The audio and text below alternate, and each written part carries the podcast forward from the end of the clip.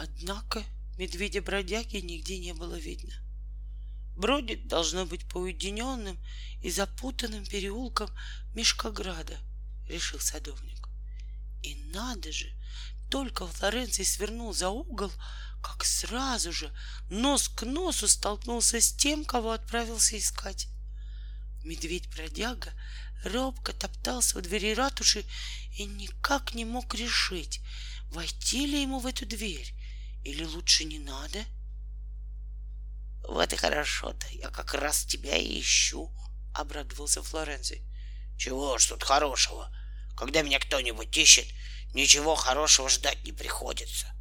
Так уж оно и есть, и все тут, — ответил медведь, поглядев на садовника сонными и бесконечно печальными глазами.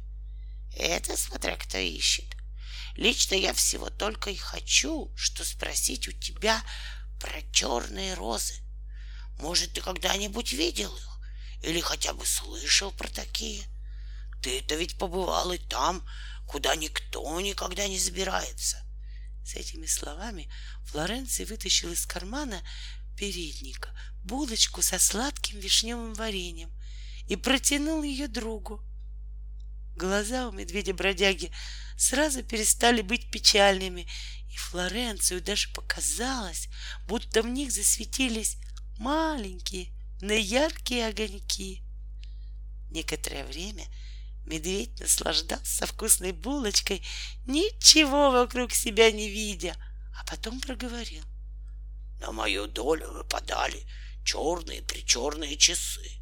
Мне случалось холодными и сырыми ночами спать на лавочке в парке, прикрывшись газетой. А ведь известно, что пишут в этих газетах. А сколько пасмурных дней мне пришлось провести, укрываясь от бесконечного дождя под большой черной ольхой и передумывая всякие не дающие покоя мысли. Куда пропадает время? Кто глотает час за часом и даже целые дни? Почему так неприятно, когда мокро, и почему птицы осенью куда-то улетают? И почему вместо них налетают черные тучи и заволакивают все небо? И вместе с ними темной тенью наползает грусть. И все-таки как насчет черных роз? Попытался Флоренций увести разговор в нужную сторону. Кажется, эта штука намного хуже всего того, что мне пришлось вытерпеть. Неожиданно сказал медведь-бродяга и решительным тоном прибавил. Вот что, больше я и слышать ничего не желаю. Ни о черных розах, ни о черных днях, ни даже о темных солнечных очках. Глаза его вспыхнули таким ослепительным светом, какого еще никогда никому видеть не доводилось. И Флоренций свои собственные даже лапой прикрыл, чтобы не ослепнуть. За разговором они не заметили, как из окна, под которым оба стояли, высунулась голова медведя бургомистра. Он давно уже наблюдал за стоящими у двери посетителями и в конце концов, не вытерпев, окликнул. — Что вам угодно, господа? — Скажите, многоуважаемый, это здесь меняют фамилии? — спросил медведь-бродяга. — Да, у нас как раз есть несколько новых, совсем не ношенных. Медведь-бродяга живо прошмыгнул в полуотворенную дверь, а садовник еще немного постоял на улице в задумчивости, размышляя о странных словах, которые только что услышал от друга, и потихоньку двинулся домой. Но по дороге завернул к соседке. Медведица-певица топталась в прихожей перед зеркалом, примеряя новое розовое платье. То одним боком повернется к зеркалу, то другим, то спереди на себя посмотрит, то со спины, и, похоже, никак не могла что-то для себя решить. «Привет, Флоренций!» — обрадовался на гостю. «Как, по-твоему, к этому платью больше подойдут розовые или белые туфельки?» Медведь Флоренцич чуть было не сказал, что больше всего подойдут черные, просто еле удержался.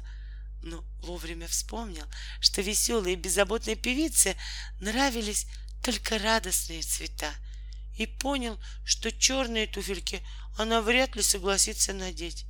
И потому, немного подумав, ответил, «По-моему, лучше всего к нему надеть серебряные туфельки под цвет твоего голоса а сказав слово «серебряное», вдруг сообразил, что кому-кому, а медведице-певице незачем знать о черных вещах, и уж тем более о черных розах. Быстренько попрощался и пошел домой.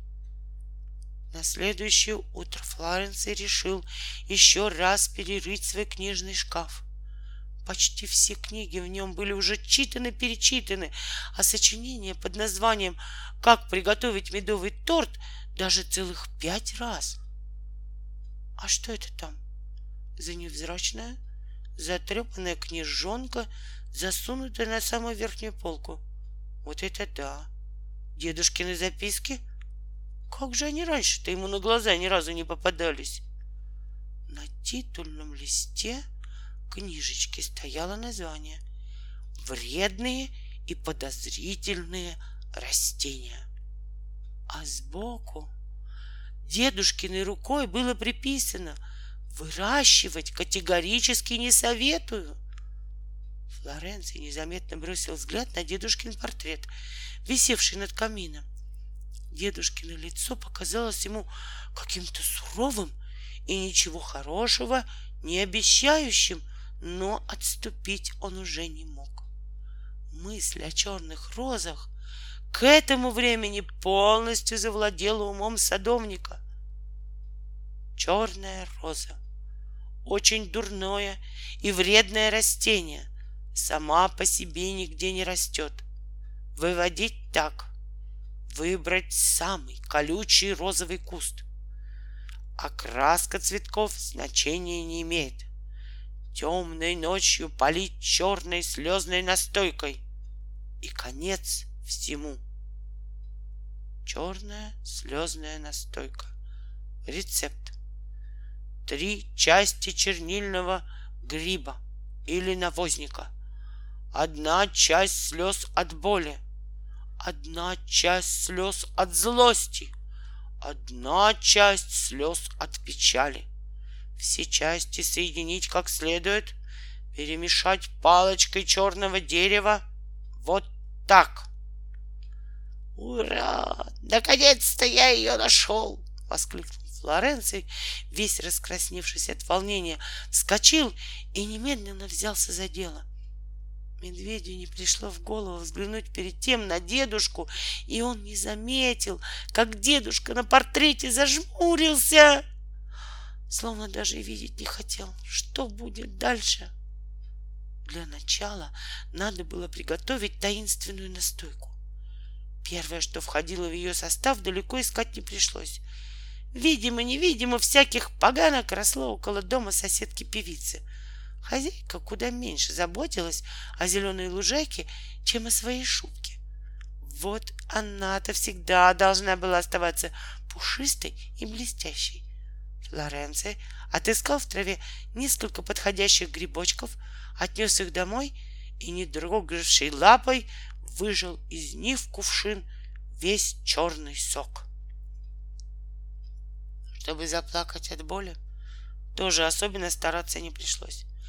Медведь изо всех сил впился зубами в свою левую лапу, и у него из глаз потекли самые настоящие слезы боли — куда труднее оказалось заставить себя заплакать от злости. Ведь садовник был очень добродушным и злиться не умел совершенно. Ему едва-едва удалось выдавить из себя одну единственную злую слезинку, да и тут только потому, что страшно разозлился сам на себя. Слез от злости явно не хватало. Но где же их взять? От такой неудачи Флоренций расстроился и даже расплакался, так что слез печали мгновенно накапало полкувшина. Он хорошенько все перемешал палочкой черного дерева, которая внезапно нашлась в переднем кармане дедушкиного костюма с портрета над камином, сел в кресло, уставился на кувшин и стал ждать, пока стемнеет. А когда наступила ночь, взял кувшин чудодейственным средством и спустился в сад. Темно было, хоть глаз выколи, даже луна и та куда-то пропала, даже звезды не светились на небе, как обычно. Где-то неподалеку резко заухала сова. У-у-у. И Флоренцию от чего-то сделалось страшно.